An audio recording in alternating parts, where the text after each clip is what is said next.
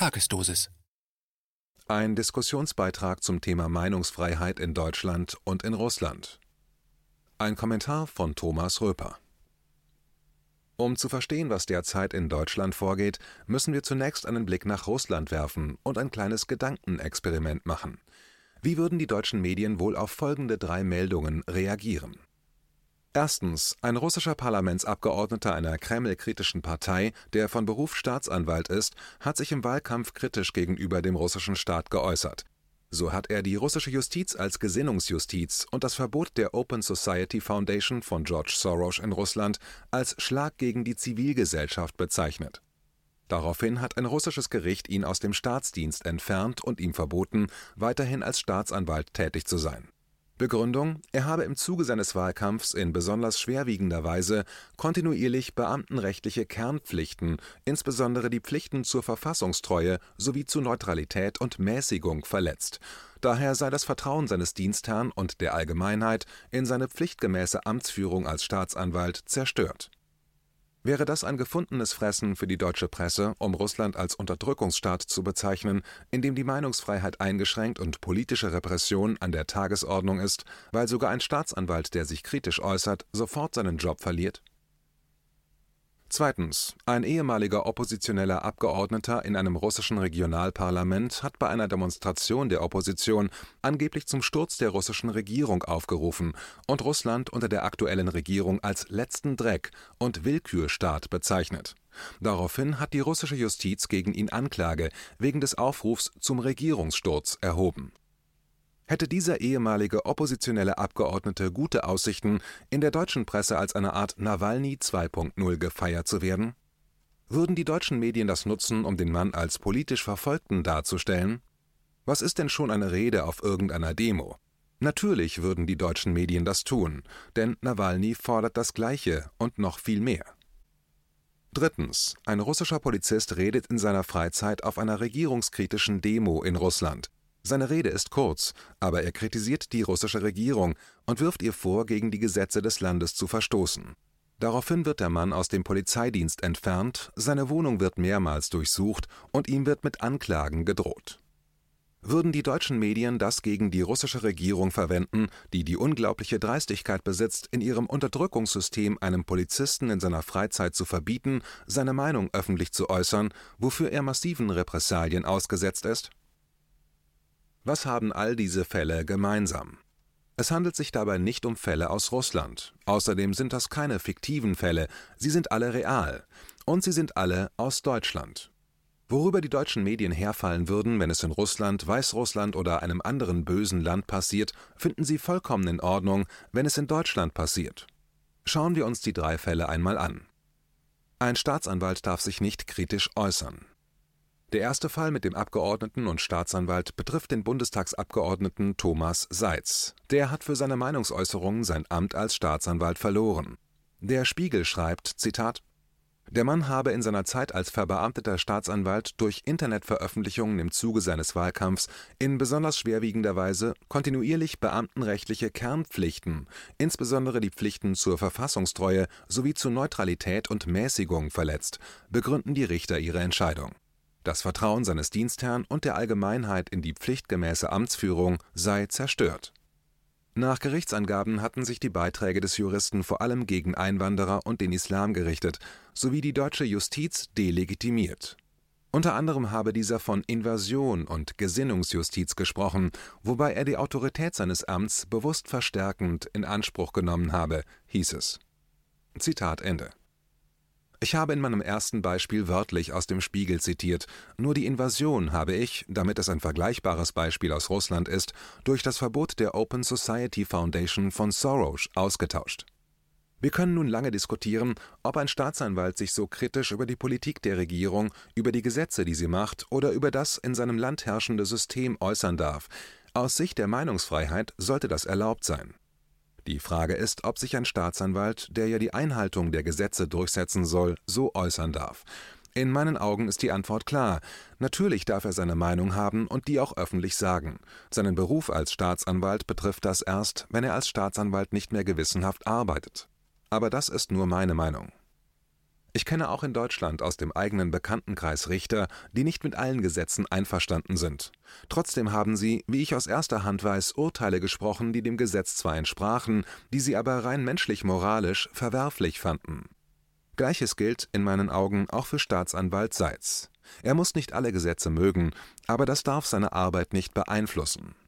Erst wenn er nach eigenem Gutdünken entscheidet, die Durchsetzung welcher Gesetze er forciert und welche er ignoriert, darf das, meiner Meinung nach, dienstrechtliche Konsequenzen haben. Ich sage es ausdrücklich. Das ist nur meine persönliche Meinung, das ist keine juristische Einschätzung und natürlich kann dazu jeder seine eigene Meinung haben. Ich stelle hier nur etwas zur Diskussion, denn die deutschen Medien, die die Kündigung eines Staatsanwaltes wegen seiner politischen Äußerungen in Ordnung finden, würden einen russischen Staatsanwalt, der wegen politischer Äußerungen entlassen wird, zu einem Opfer politischer Unterdrückung in Russland stilisieren. Angeblicher Aufruf zum Sturz der Regierung Während wir bei dem Beispiel mit dem Staatsanwalt noch diskutieren können, ob die deutschen Medien von Doppelmoral geleitet werden, weil es derzeit keinen solchen Fall gibt, um es mit der Realität zu vergleichen, ist es beim zweiten Fall eindeutig. Es geht um den ehemaligen baden-württembergischen Landtagsabgeordneten Stefan Repple, und der Spiegel schreibt: Zitat Repple soll im vergangenen September auf einer Demonstration gegen die Corona-Politik von Bund und Ländern in Mainz zum gewaltsamen Sturz der Bundesregierung aufgerufen haben, hieß es. Das Landgericht Mainz muss nun über die Zulassung der Anklage entscheiden. Zitat Ende. Der Spiegel ist natürlich entrüstet, dass jemand zum Sturz der deutschen Regierung aufruft und findet die mögliche Anklage in Ordnung. Nawalny ruft ständig dazu auf, die russische Regierung zu stürzen. Beim Maidan hat der Spiegel ganz offensiv den Sturz des, laut OSZE, demokratisch gewählten ukrainischen Präsidenten Janukowitsch unterstützt. Auch beim arabischen Frühling fand der Spiegel die Forderung, Regierungsumstürze gleich in einer ganzen Reihe von Ländern zu forcieren, vollkommen in Ordnung und hat die Putsche als demokratische Revolutionen gefeiert die Doppelmoral der deutschen Medien ist hier offensichtlich, denn sie finden Aufrufe, Regierungen zu stürzen, nicht nur vollkommen in Ordnung, wenn ihnen die betreffende Regierung nicht gefällt, sie fördern sie sogar noch. Wenn hingegen irgendein Kasper auf einer kleinen Demo in Deutschland fordert, die deutsche Regierung zu stürzen, dann bekommen die deutschen Medien Schnappatmung. Um das klarzustellen, ich bin gegen gewaltsame Putsche, egal wo sie passieren. Gesetze und Verfassungen müssen gelten, für Demonstranten, aber auch für Regierungen. Für die deutschen Medien ist dies hingegen eine Frage der politischen Richtung und nicht des Prinzips. In der Ukraine, beim Maidan zum Beispiel, war den deutschen Medien die ukrainische Verfassung egal. Da sollte Janukowitsch gestürzt werden, egal was Verfassung und Gesetze besagt haben. Das nennt man per Definition Doppelmoral. Der kritische Polizist der Polizist aus meinem dritten Beispiel heißt Michael Fritsch. Er hat am 9. August 2020 auf einer Corona-Demo die Regierung kritisiert und wurde daraufhin vom Dienst suspendiert und auch seine Wohnung wurde mehrfach durchsucht. Da es keine Anhaltspunkte für eine Straftat gab, wurden die Hausdurchsuchungen mit dem Disziplinarverfahren begründet. Ich persönlich wusste gar nicht, dass schon ein Disziplinarverfahren für eine Hausdurchsuchung ausreicht, aber man lernt ja nie aus. Gegen Fritsch wird immer noch ermittelt. Er ist seit inzwischen neun Monaten vom Dienst suspendiert. Sein Dienstherr will auf dem Klageweg erreichen, dass Fritsch den Beamtenstatus verliert. Sein einziges Vergehen ist es, öffentlich seine von der Regierung abweichende Meinung geäußert zu haben.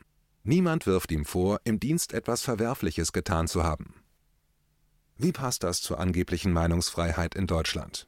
Und würden die deutschen Medien mit genauso viel Verständnis reagieren, wenn der russische Staat einen Polizisten aus dem Dienst entfernt, weil er zum Beispiel öffentlich Nawalny oder Soros unterstützt und die russische Regierung kritisiert? Alles eine Frage der Perspektive. Diese Beispiele zeigen, mit welcher Doppelmoral die deutschen Medien vorgehen. Das wird offensichtlich, wenn man meine Beispiele vom Beginn des Artikels liest, wo ich sie als Beispiele aus Russland dargestellt habe. Jeder Anhänger der Mainstream-Medien, der diese Beispiele liest, dürfte sich beim Lesen instinktiv über den Unterdrückungsstaat Russland echauffiert haben. Aber wie sieht es aus, wenn man danach mitteilt, dass es Beispiele aus Deutschland sind? Echauffieren sich Anhänger der deutschen Medien dann auch über den Unterdrückungsstaat Deutschland? Oder bringen sie dann ein Verständnis für das Vorgehen des deutschen Staates auf, das sie beim Vorgehen des russischen Staates in einem vergleichbaren Fall nicht haben? Wie stark ist die Indoktrinierung bei vielen Menschen in Deutschland fortgeschritten? Wie viele sind überhaupt in der Lage zu verstehen, was in Deutschland gerade abläuft? Immerhin gibt es aus dem Unterdrückungsstaat Russland keine solchen Beispiele, wie ich sie hier aus Deutschland aufgeführt habe. Und wenn man bedenkt, wie lange Nawalny frei herumlaufen und vor seinen Millionen von Followern bei YouTube unbehelligt den Sturz der russischen Regierung fordern durfte, und das mit dem Kasper vergleicht, der bei einer Demo nur angeblich den Sturz der deutschen Regierung gefordert hat, aber sofort ein Strafverfahren am Hals hat, was sagt das eigentlich aus? Wo herrscht ein Unterdrückungsstaat? In Russland oder in Deutschland? Da dies ausdrücklich ein Diskussionsbeitrag war, freue ich mich nun besonders auf die Diskussion in den Kommentaren. KenFM ist crowdfinanziert und unabhängig. Leiste deinen Beitrag zu freier Presse und unterstütze unsere Arbeit finanziell. Wenn du zukünftig keine Beiträge verpassen willst, abonniere den KenFM Newsletter und installiere dir die KenFM App für iPhone und Android. Weitere Informationen auf kenfm.de/support. Hallo Community. In diesem Video möchten wir euch das Thema Bitcoin ans Herz legen. Wir werden euch erklären, was Bitcoins sind, wie man damit bezahlen kann und welche Bedeutung diese Währung für KenFM hat. Viele von euch haben sicher schon von Bitcoin gehört oder nutzen es sogar privat. Wie ihr KenFM mit Bitcoins unterstützen könnt und warum das für uns aktuell sehr wichtig ist, verraten wir euch jetzt. Das ist ein Bitcoin. In Wirklichkeit existiert so ein Bitcoin aber gar nicht. Es gibt ihn nur virtuell im Internet als digitale Währung in einem digitalen Konto. Bitcoin ist eine sogenannte Kryptowährung, die bekannteste weltweit. Man kann damit via Computer oder Smartphone einkaufen, spenden oder sich gegenseitig Bitcoins zuschicken. Bitcoins kann man wie Währungen oder Edelmetalle zum aktuellen Wechselkurs kaufen, verkaufen oder von Freunden zugeschickt bekommen. Einzige Voraussetzung, ein E-Wallet, zu Deutsch eine elektronische Geldbörse. Das ist ein Account oder Konto, über das man Bitcoins empfangen oder versenden kann. Wie ihr wisst, nutzen auch wir bei KenFM schon seit ein paar Jahren Bitcoin, damit wir im Notfall auch finanziell unabhängig bleiben können, zum Beispiel von Banken, die uns nicht mehr mögen. Da viele Banken mit unserer Berichterstattung nicht einverstanden sind und nicht im Zusammenhang mit KenFM genannt werden möchten, kam es in den letzten Monaten so weit, dass uns gar keine Bank mehr mag. Weshalb wir leider damit rechnen müssen, vom kompletten IBAN-Zahlungsverkehr ausgeschlossen zu werden. Deshalb der Appell an euch, beschäftigt euch jetzt schon mit der Funktionsweise von Bitcoin, damit ihr uns auch im Notfall trotzdem weiter unterstützen könnt. Alles, was ihr dafür tun müsst, ist, eure bisherige Unterstützung in Euro einfach in Bitcoin an uns zu senden. Dazu legt ihr einfach eine kostenlose E-Wallet an, wandelt einen Betrag eurer Wahl in Bitcoin um und sendet uns diesen an unseren Bitcoin-Account. Den Link findet ihr unter jedem unserer Beiträge sowie unter diesem Video. Alternativ dazu könnt ihr aber auch diesen QR-Code mit eurem Smartphone scannen. Übrigens, eine detaillierte Schritt-für-Schritt-Anleitung haben wir zum Nachlesen für euch schon einmal vorbereitet. Ihr findet sie auf canfm.de/bitcoin. Ob Bitcoin oder Kryptowährungen wirklich die Zukunft des Geldes sind, wissen wir nicht. Aber vielleicht ist das bald unsere einzige Option, so unabhängig wie möglich und vor allem ohne Bankkonto für euch in Zukunft weiterhin freien und unabhängigen Journalismus machen zu können. Wir hoffen sehr auf eure Unterstützung und sagen jetzt schon tausendmal Danke. Euer Team von KenFM.